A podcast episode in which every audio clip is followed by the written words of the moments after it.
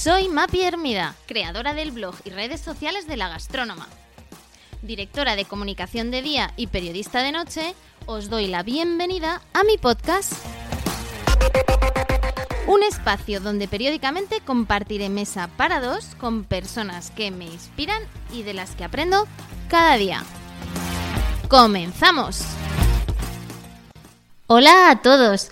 Bienvenidos al podcast de La Gastrónoma de Mapi Hermida y hoy continuamos con las entrevistas a profesionales de éxito que como Patrick Vergareche eh, han desarrollado una carrera de éxito y me inspiran y me han inspirado. Él es el director general de Justit desde 2019, ahora nos contará un poquito más de, de su carrera, pero a mí me gusta especialmente Patrick porque desde su posición ha contribuido a impulsar el negocio de un sector como la hostelería que ahora, pues eh, como todos sabéis, vive una relevante transformación digital. Eh, bueno, todos conocéis Justit, eh, una compañía fundada en 2001 en Dinamarca, en 2010 llega a España y lidera a día de hoy eh, el mercado de comida a domicilio, tanto nacional como a nivel internacional. Patrick, hola, ¿qué tal? Bienvenido al podcast. Muchísimas gracias, Mapi. Eh, gracias, por, gracias por invitarme. Bueno, yo te sigo la pista eh, a través de, amigos, conocidos. Eh, he, oído hablar especialmente bien de ti. También he leído algunas de tus entrevistas. Recientemente una estupenda en expansión sobre la Ley Rider, de la que también hablaremos. Y sí que me gustaría, Patrick, que me hablases un poquito de, de tu trayectoria. A mí me gusta presentaros, pero también que vosotros os presentéis? Eh, empieza en, Kenia en concreto y yo tenía, eh, bueno, yo me, licencio, digamos, en, Administración y Dirección de Empresas en, Madrid, en, ICADE, en la Universidad Pontificia de Comillas, y tenía la, inquietud de hacer una experiencia profesional eh, que se saliera un poco de la norma eh, porque luego hablaremos un poco de las decisiones de carrera, eh, pero tengo, tengo ideas eh, bueno, un poco particulares en, las cosas que creo que las personas debemos de tener en cuenta a la hora de elegir nuestros destinos en el ámbito profesional, el ámbito personal también, pero en el ámbito profesional. Y entonces yo decido embarcarme en algo que fuera pues muy distinto a lo que estábamos acostumbrados, ¿no? y, y, el tipo de ofertas de trabajo que mis compañeros estaban recibiendo pues no, no terminaban de convencerme y entonces mi primera experiencia profesional es con 22 años en Nairobi, eh, capital de Kenia, eh, como auditor eh, de una empresa muy grande y muy conocida que se llama PricewaterhouseCoopers. y entonces esa fue realmente mi arranque.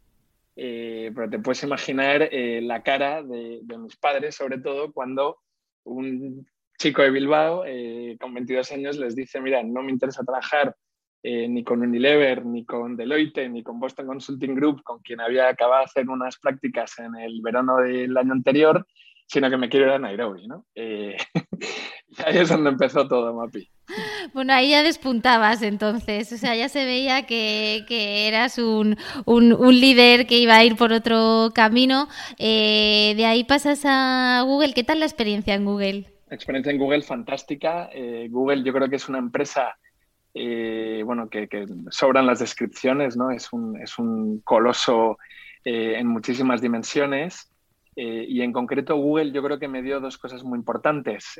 la primera fue el conocimiento del entorno digital, porque allá por el año 2008, cuando yo me incorporé en Google en España, pues todavía mm, el mercado digital y el, y el, conocimiento digital en nuestro país era bastante limitado. Y entonces fue uno de los pocos afortunados que pudo ver desde la barrera pues todo el avance de los grandes negocios digitales eh, que se iban produciendo en, el mundo occidental. ¿no?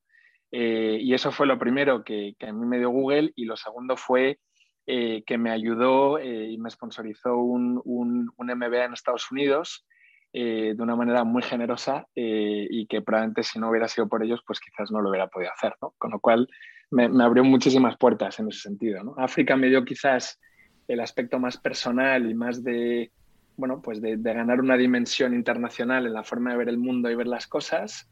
Eh, y sin embargo, Google me dio más, pues eso, el conocimiento digital, la estructura de una gran empresa y encima con el premio de, contribuir a mi, a, mi, a, al pago, digamos, del, del MBA en Estados Unidos. Te has movido por todo el mundo porque, si no me equivoco, también eh, pasas por, por, por, Londres en tu trayectoria profesional. Realmente he vivido en, en pues ya no tendría que volver a contar, pero he vivido en Kenia, he vivido evidentemente en España, he vivido en Estados Unidos, he vivido en Francia, he vivido en Inglaterra, eh, ya van cinco y he pasado temporadas en, en, Italia y he pasado temporadas en Asia, eh, pero en, en, concreto en Google eh, pasé por las oficinas de Madrid y por las oficinas de Londres y París y luego hice bastantes escarceos eh, por todas las eh, oficinas eh, fantásticas que tenía Google en, por todo el continente africano, ¿no? que en concreto teníamos presencia en seis, siete países y bueno, y entonces de vez en cuando pues me tocaba ir por ahí y, pasar tiempo en, esas oficinas. A mí me encantaría saber qué es lo que te, te atrajo de una compañía como Justit. Pues fíjate, yo, yo creo que para entender el salto de Google a Justit, primero hay que explicar el salto que hice de Google a una startup eh, que se llama One Fine Stay, en la que trabajé durante dos años eh, y que yo creo que explicó mi acercamiento a eh, entornos, digamos, profesionales más pequeños, donde puedes tener un impacto mucho más directo en la cuenta de explotación del negocio, donde puedes tener un impacto más directo en, la propia empresa. y entonces, mm, digamos que en, en, el momento en el que alguien, creo que pasa del mundo corporativo al mundo startup, eh, tiende a ser bastante complicado el que luego vuelvas a una gran organización. Eh, y de hecho yo me prometí a mí mismo que nunca iba a volver a trabajar en empresa cotizada eh, porque me parecía mucho más interesante el, construir cosas y el emprender y, resolver problemas interesantes. lo que me ocurrió en Just Eat es que, bueno, lo primero es que era una empresa que si bien acaba de salir a bolsa era relativamente pequeña si hablamos de las grandes empresas de tecnología, pues todavía Justit no era yo creo que lo que es ahora. Pero segundo, em, me ocurrió lo que suele ocurrir muchas veces cuando te cambias de trabajo, que es que conectas con una persona eh, que iba a ser mi jefe, que se llama eh, Adrian, eh, Adrián, Adrian y, Adrian pues me, cautivó, me, vendió un proyecto del que, del que me, enamoré y, me gustó bueno, pues el, el concepto de empresa que eran, eh, las perspectivas de crecimiento, la comida a domicilio todavía estaba en un momento muy incipiente eh, y bueno, y entonces pues todo eso hizo que, saltara, ¿no? Eh, mm. Dicen que la gente no se va de las empresas, se va de los jefes. Veo que tú eliges las empresas, no por las empresas, sino por los jefes. Bueno, bueno no, no, en este caso yo te diría, yo te diría que elegí realmente Justit, sin duda una parte fundamental de mi decisión fue por esta persona. Eh, si yo no hubiera conectado con Adrián, eh, con el cual todavía sigo manteniendo un montón de contacto, eh, quizás no lo hubiera hecho, porque, porque yo estaba más en el plano de, oye, yo voy a seguir en startups toda mi vida y, y sin embargo me fui a una empresa que acaba de salir a bolsa pero porque realmente Adrián me, me, vendió un proyecto eh, ilusionante. Bueno, vamos a hablar un poquito de, de Justy, luego profundizaremos un poquito más en, en, tu, en tu carrera y cómo en tu forma de gestionar, ¿no? Y seguro que, que, una buena parte de ese role modeling que tienes pues ha venido de, de Adrián. Eh, Justy, eh, bueno, me parecía una pasada porque, claro, mirando un poco las cifras, los datos, ¿no? Y navegando en Internet, eh, he visto que, bueno, habéis tenido un crecimiento eh, espectacular en, el número de restaurantes, porque miraba cuántos establecimientos teníais adheridos a vuestra plataforma. Había como un dato de unos, de unos 9.000 hace, hace un año y de repente veo que el dato ya va por 18.000 restaurantes. Eh, como además habéis crecido un 60% eh, de un año para otro. Claro, son cifras que, yo que trabajo en una multinacional, pues no me dejan de, sorprender, ¿no? ¿Cómo es Justit? ¿Qué tipo de, estrategia de crecimiento tiene? ¿Y qué propuesta también de valor eh, sustentan estas, estas buenas cifras? Pues mira, a ver, Justit en, términos muy simples somos una plataforma eh, digital que lo que hacemos es conectar eh, a consumidores y consumidoras con restaurantes, ¿no? Y lo que facilitamos es pues que te puedas pedir un, comida a domicilio y que la puedas disfrutar en tu casa. ¿no? Eso es en términos muy, muy generales. Eh, creo también que tenemos, hay que, hay que separar, yo creo que el entorno de pandemia del, del, entorno, digamos, no pandémico o, al entorno más normalizado. Lo digo porque, claro, tú figúrate que en el momento del COVID, eh, cuando los restaurantes, eh, por motivos de, salud y de, política, digamos, sanitaria, se decide que no pueden recibir a, clientes en sus establecimientos, pues la comida a domicilio y el sector de comida a domicilio emerge un poco pues como una línea de vida o una, un, salvavidas, sí, sí, sí, un salvavidas, un salvavidas, efectivamente, eh, para que ellos no tuvieran que apagar los fogones, ¿no? Entonces, eso explica el dato que tú apuntabas, que es espectacular y que yo todavía a veces me pregunto eh, cómo, lo hemos hecho eh, con este equipazo que tenemos en Just Eat para adquirir en nueve años 8.000 restaurantes y en un año adquirir doblar es que es impresionante. Es decir es, es, es, doblar eh, tal. Y eso en un sector además en un negocio que es tremendamente operativo porque una de las cosas que el usuario no ve eh, porque el usuario al final la interacción que tiene con Justit es vía pues una interacción en una aplicación o en un entorno web. Pero lo que el usuario muchas veces no ve es todas las tripas operativas que van detrás para que cuando ese usuario está pidiendo un pedido, ese pedido entre en el restaurante, el restaurante prepare la comida, lo meta en una bolsa, la bolsa se la da a un repartidor, el repartidor se monta en su moto, haga el trayecto, llega a la casa, toca el automático, suba al ascensor, lo entregue. Eso es todo es un proceso tremendamente operativo que no es lo mismo hacerlo para 8.000 restaurantes que hacerlo para 16.000. Entonces, hemos tenido que hacer muchos cambios de carácter operativo para eh, ponernos, digamos, mm, o sea, para estar listos y poder atender eh, esa demanda tan, tan espectacular que tú mismo claro, no, yo leía que la penetración del sector de delivery era como de un 5%, ¿no? Antes de, la pandemia, que la pandemia había llegado hasta el 50%, que claro, eh, me parecía impresionante y, yo sí que coincido contigo, ¿no? Que al final, eh, bueno, las plataformas y la digitalización a través de, sobre todo, el servicio a domicilio, pues ha sido ese paracaídas para, algunos negocios de hostelería. Eh, ¿Y tú crees que ha llegado para, quedarse, Patrick? Sí, no, no, tengo la menor duda. O sea, de hecho, si observas las tendencias que llevaba ya este sector prepandemia, ya eran unas tendencias eh, tremendamente alcistas y lo que yo creo que ha hecho la pandemia es acelerar ese proceso, es decir, actúa un poco como un catalizador y un acelerador de, de ese proceso de cambio que ya estábamos viviendo eh, y yo estoy convencido que va a continuar. De hecho, si miras un poco comparativas en China, en Estados Unidos, en la propia Inglaterra, en términos de penetración de usuarios, eh, están ya cuatro o cinco veces por delante de nosotros. Entonces, yo creo que, eh, y eso explica la cantidad de inversores y la cantidad de dinero que se está metiendo en este sector, es porque creo que hay apetito para invertir en un sector que todavía está en sus albores. ¿no? O sea, que sin duda ha llegado para quedarse y, seguiremos viendo este, este, sector crecer, porque al fin y al cabo es, es, un ganar-ganar, es decir, el consumidor tiene la oportunidad de consumir sus platos favoritos desde casa y el restaurante tiene la oportunidad de generar una nueva línea de negocio. Y entonces, cuando una plataforma genera una jugada ganadora en ambos lados, pues, pues tiende a prosperar y a desarrollarse. Hablabas de bueno características muy propias de vuestra compañía, como es eh, reaccionar con agilidad, la capacidad de adaptación, el, gestionar el cambio y momentos de y, el negocio en momentos de incertidumbre eh, y, cómo pues ese crecimiento os pilló un poco desprevenidos, ¿no? Pero yo creo que también a la normativa eh, le ha pillado desprevenida, ¿no? hablábamos de la ley Rider, lo cual yo creo que es muy beneficioso eso para todos y, especialmente para vosotros, porque vosotros ya eh, pagabais vuestras cotizaciones y yo creo que eso os da una ventaja competitiva importante respecto ahora a otras plataformas que van a tener que igualmente cotizar. Eh, ¿Cómo ves tú el mundo de la normativa? ¿Crees que todavía hay que, bueno, eh, hay margen de, no digo de mejora, pero sí de desarrollo?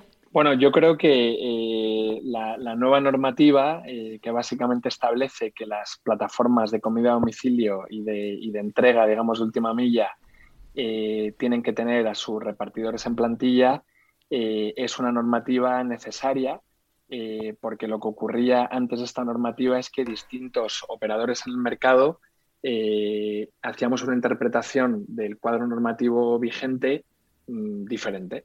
La ley desde ese punto de vista lo que hace es genera un entorno de seguridad jurídica donde los distintos operadores sabemos eh, a qué atenernos y digamos que competimos en igualdad de condiciones. Esto es como el que sale a jugar un partido de fútbol, pues el equipo azul no puede tener unas reglas y el equipo rojo tener otras, porque al final el partido no se juega de una manera, de una manera igualitaria. ¿no? Y yo creo que la ley en ese sentido eh, pues nos da una tranquilidad a todos de eh, estas son las reglas y a partir de aquí cada operador pues que decida cuál va a ser su estrategia para ajustarse a esas reglas. Dicho esto, MAPI, es importante señalar que para mí esto eh, lo considero la primera pantalla del videojuego, es decir, el Estatuto de los Trabajadores que tenemos en España, que es el que define, es el, el texto, digamos, legal que define las relaciones que tienen los trabajadores con eh, las empresas eh, es un texto de 1980. Eh, yo no había nacido, Internet prácticamente no existía en entornos civiles, era, existían bueno, entornos militares o tal, y por lo tanto esos textos no podían prever el avance y las consecuencias que iba a tener el avance del entorno digital. Entonces, mm, creo que esta ley eh, que se ha anunciado la semana pasada en el Consejo de Ministros es un buen primer paso porque establece con claridad pues, las normas de funcionamiento del sector en materia laboral, pero eh, deja una asignatura pendiente que es continuar adaptando los textos a una nueva realidad digital, eh, donde los trabajadores pues, desempeñan una serie de tareas y de labores y utilizan una serie de herramientas que antes no utilizaban. Y entonces eso tiene un impacto en la manera en la que funcionamos. Y eso yo creo que esta ley todavía eso no lo, digamos que no, no, no, no, lo resuelve del todo. ¿no? Es un primer paso, pero creo que tiene que haber pasos sucesivos. Y volviendo un poco a, bueno, al, sector del, delivery, saliéndonos ya de la, de la normativa, em, al final sí que eh, tengo la sensación de que era un canal pues, eh, en el que muchos establecimientos estaban presentes, pero quizá no, no le habíamos dado la, relevancia que tiene, ¿no? Y de hecho eh, es verdad que durante la, la pandemia la caída del sector de la hostelería podría haber sido mayor gracias al delivery, pues pues eh, se, eh, entre comillas, eh, consiguió sostener, pero también es un sector que ha crecido, como indicabas, mucho en muy poco tiempo.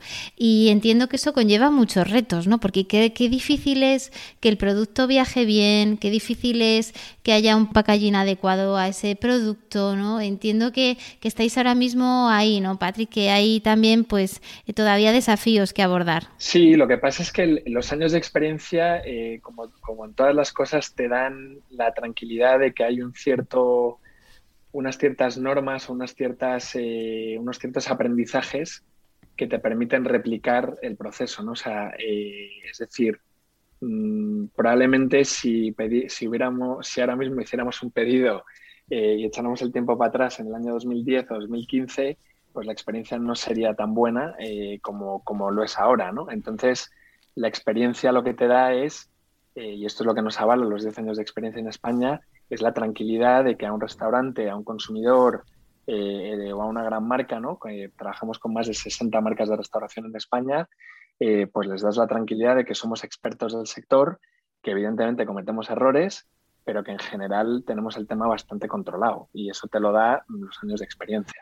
A mí me encantaría saber, eh, Padre, que, con qué baches, con qué imprevistos eh, te has encontrado ¿no? en, tu, en tu etapa en Justit. ¿no? seguro que, pues oye, eh, has recogido muchos logros ¿no? y el dato de establecimientos lo evidencia, eh, pero estoy convencida también pues, de que no ha debido de ser fácil. Sí, es, es evidentemente. Es decir, yo, yo, yo creo que los, los éxitos vienen muchas veces a base de, cometer fracasos. Eh, y, a veces la gente nunca habla de los fracasos y lo que hace es hablar mucho de los éxitos, pero, pero porque te has equivocado tres o cuatro veces. ¿no? Entonces yo, es que la, lista es infinita de errores que he podido cometer en los últimos dos años.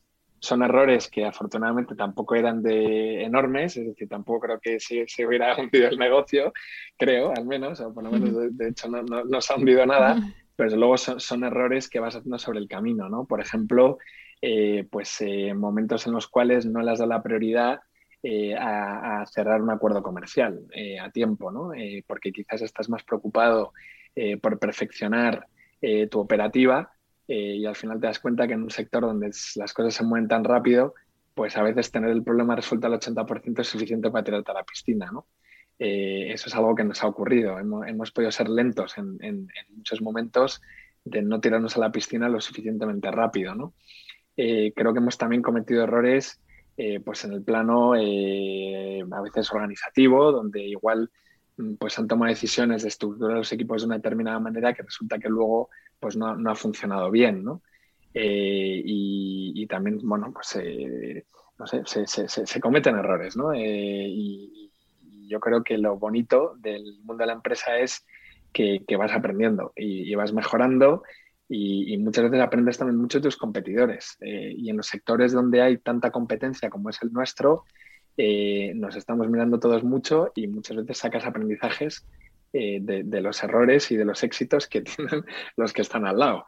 ¿no? Entonces, bueno, desde ese punto de vista es, lo que hace bonito. Creo que si no, si estuviera todo hecho y, si estuviera todo hecho y, todos tuviéramos el, cuadro muy claro, pues probablemente no, no yo desde luego probablemente no, estaría aquí, ¿no? Pues no dejaría de ser interesante. Oye, Patrick, conozco gente que trabaja contigo eh, y, no puedo dejar de preguntarte por tu estilo de liderazgo porque sé que, es muy, muy inspirador.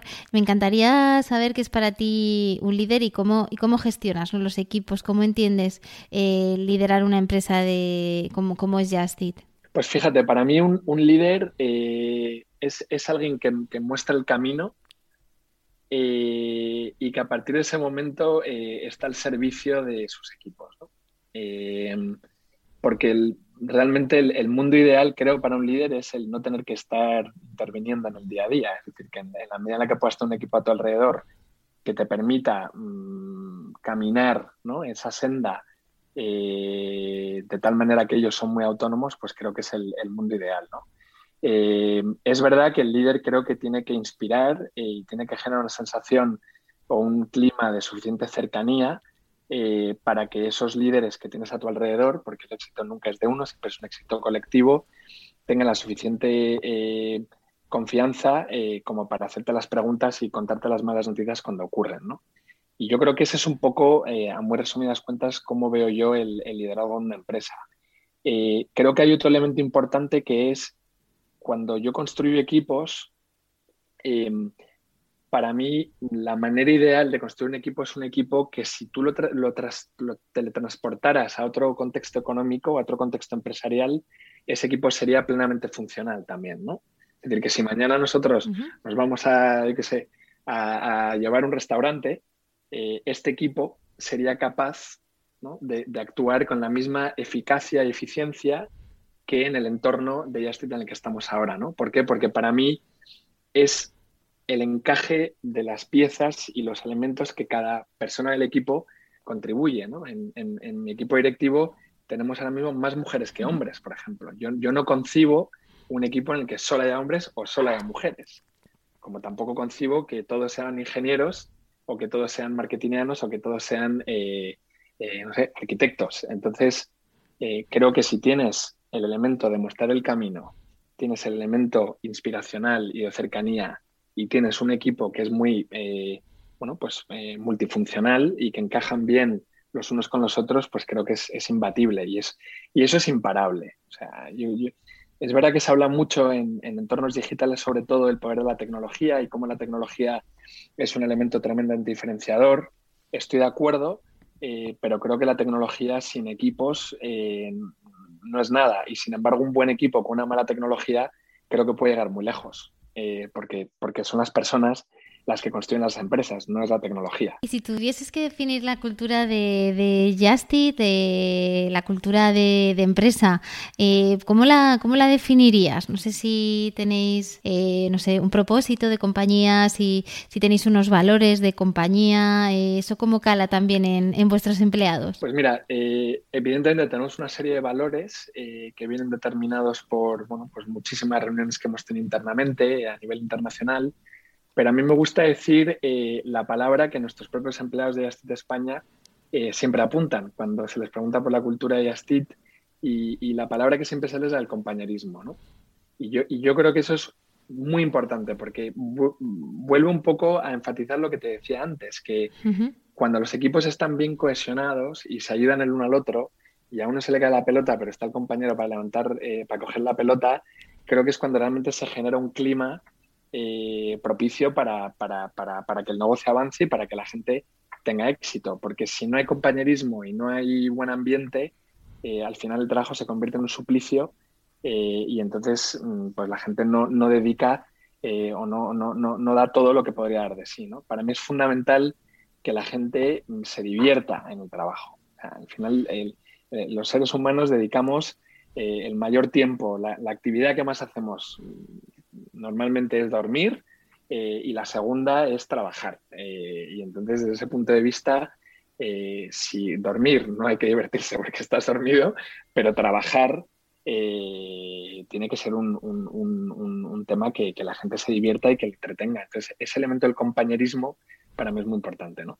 Bueno, nos has dado algunas pistas de, tus competencias, habilidades eh, que han hecho eh, que seas hoy el, director general de una empresa como Jastic y el Patrick Lidl del que nos has hablado. Pero a mí me encantaría eh, saber qué crees que a lo largo de tu carrera, pues ha, bueno, te ha ayudado a llegar donde estás ahora, ¿no? Y qué, habilidades para ti son importantes para, para el que te esté escuchando y diga, ojo, pues la verdad es que me encanta encantaría llegar donde ha llegado él, ¿no? Bueno, eh, qué pregunta más difícil. a ver, hay, una cosa que siempre se dice y, a veces parece que, la gente cuando lo dice está intentando hacerse de menos, eh, pero realmente yo creo que el factor más eh, que más contribuye al éxito o el fracaso de, las carreras profesionales es la suerte.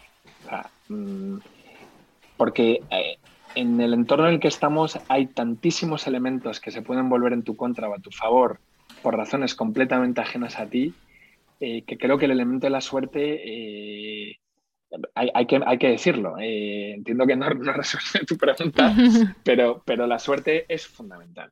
Y luego, junto con la suerte, que el, segundo elemento para mí es la capacidad de trabajo. O sea, aquí nadie regala nada. mucha gente me ha preguntado muchas veces, joder, eh, tienes 39 años, eres director general, eh, qué joven. Eh, y le digo, bueno, es que para mí hay un concepto que son las horas de trabajo que es muy, que no tiene nada que ver, tiende a correlacionar, pero no necesariamente es equivalente al número de años que tienes. Te pongo un ejemplo, hay gente que puede trabajar 60, 70 horas a la semana y que en 10 años trabaje lo mismo que alguien que ha trabajado durante 20 años. Entonces, creo que la capacidad de trabajo es un elemento fundamental eh, y eso lo he aprendido de mi padre, eh, que en mi casa eh, siempre, y mi madre, por supuesto, los dos, donde el, trabajo y el compromiso con las cosas pues hace que las cosas tengan a salir, ¿no?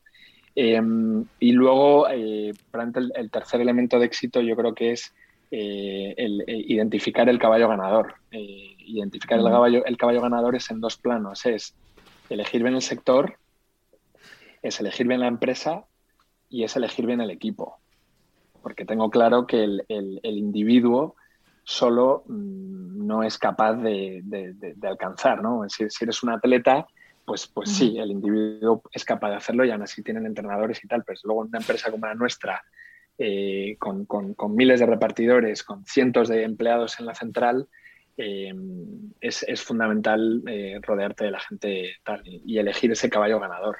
Eh, entonces, bueno, yo creo que desde ese punto de vista, pues he tenido mucha suerte, he trabajado para empresas eh, pues de muchísimo éxito, que estoy seguro que, que, hubieran sido igualmente exitosas aunque yo no hubiera hecho una aportación y desde luego lo que tengo muy claro es que me mataba trabajar. Cultura de, del esfuerzo.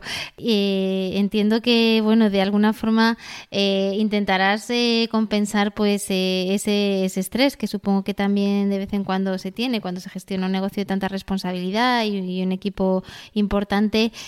pues no sé si con deporte, con otro tipo de, de, hobbies, de aficiones. Pues vida bastante, bastante sencilla. la verdad, muchos amigos eh, bastante deporte, intento hacer deporte dos o tres días por semana y, tiempo con mi familia, ¿no? Soy, padre de tres niños y bueno, y con mujer y mis hijos pues, pues, pues intento dedicarles todo el tiempo que, pueda, que, no es mucho, francamente, de, lunes a viernes es tiende a cero, pero el fin de semana sí que intento priorizarlo y, estar con ellos, ¿no? Y es, y es mi vía de escape, la verdad, los amigos, el deporte y, y, el tiempo con mi familia y luego otros hobbies que tengo, pero, pero fundamentalmente esos tres. Sí. Bueno, Patrick, eh, no quiero terminar la entrevista sin, sin hablar de, dos temas eh, que me parecen importantes. Eh, uno de ellos es la sostenibilidad medioambiental. ¿En qué retos está Justit? creo que es algo que, que, es fundamental para vuestro negocio. No sé si desde la parte logística, desde la parte de, de takeaway. Bueno, ahora,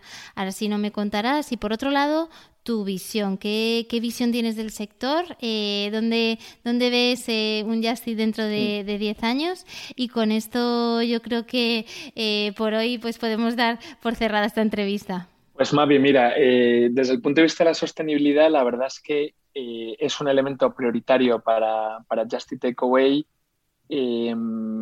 porque aparte de las razones obvias, que es que yo creo que estamos en un mundo que estamos, eh, vamos por el camino de quedarnos sin él, como sigamos a este ritmo, eh, porque se lo hemos preguntado a nuestros propios clientes. ¿no? Y, cuando lo preguntamos a nuestros restaurantes si les preocupa este tema, más del 80% nos dice que les encantaría que les echáramos una mano con, con el tema del, de la sostenibilidad y del impacto de su actividad en, eh, en el medio ambiente. Entonces, a partir de ese, de esa, de esa, digamos, eh, eje estratégico, lo que hemos definido es una serie de acciones para aportar nuestro granito de arena al, al, entorno medioambiental.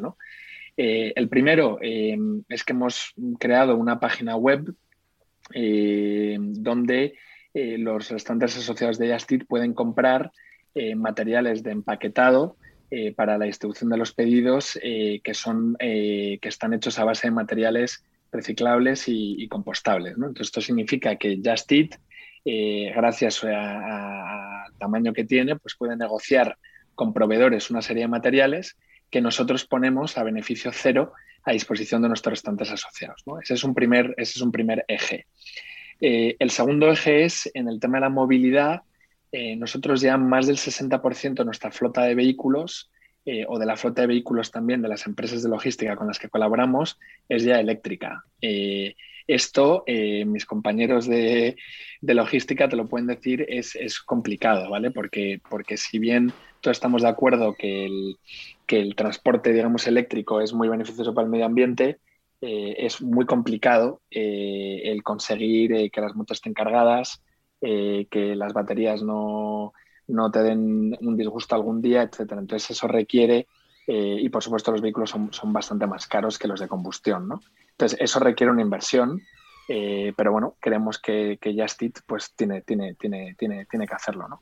y luego hay una parte de la sostenibilidad, porque al final la sostenibilidad se puede ver de muchos modos, pero también hay un tema de sostenibilidad del propio sector de la restauración, ¿no? Y yo creo que durante la pandemia eh, hemos visto eh, que los restaurantes no podían, eh, digamos, salir adelante con, el cierre de, la restauración en los entornos, en los locales, y lo que hicimos fue dar una ayuda de más de un millón de euros a los restaurantes en, formato de reducción de las comisiones para que estos restaurantes pudieran sostenerse en términos de sostenibilidad y pudieran pues continuar su actividad durante tal. Con lo cual, como ves, tres ejemplos de acciones que yo creo que en materia de sostenibilidad se, se han tomado. ¿no?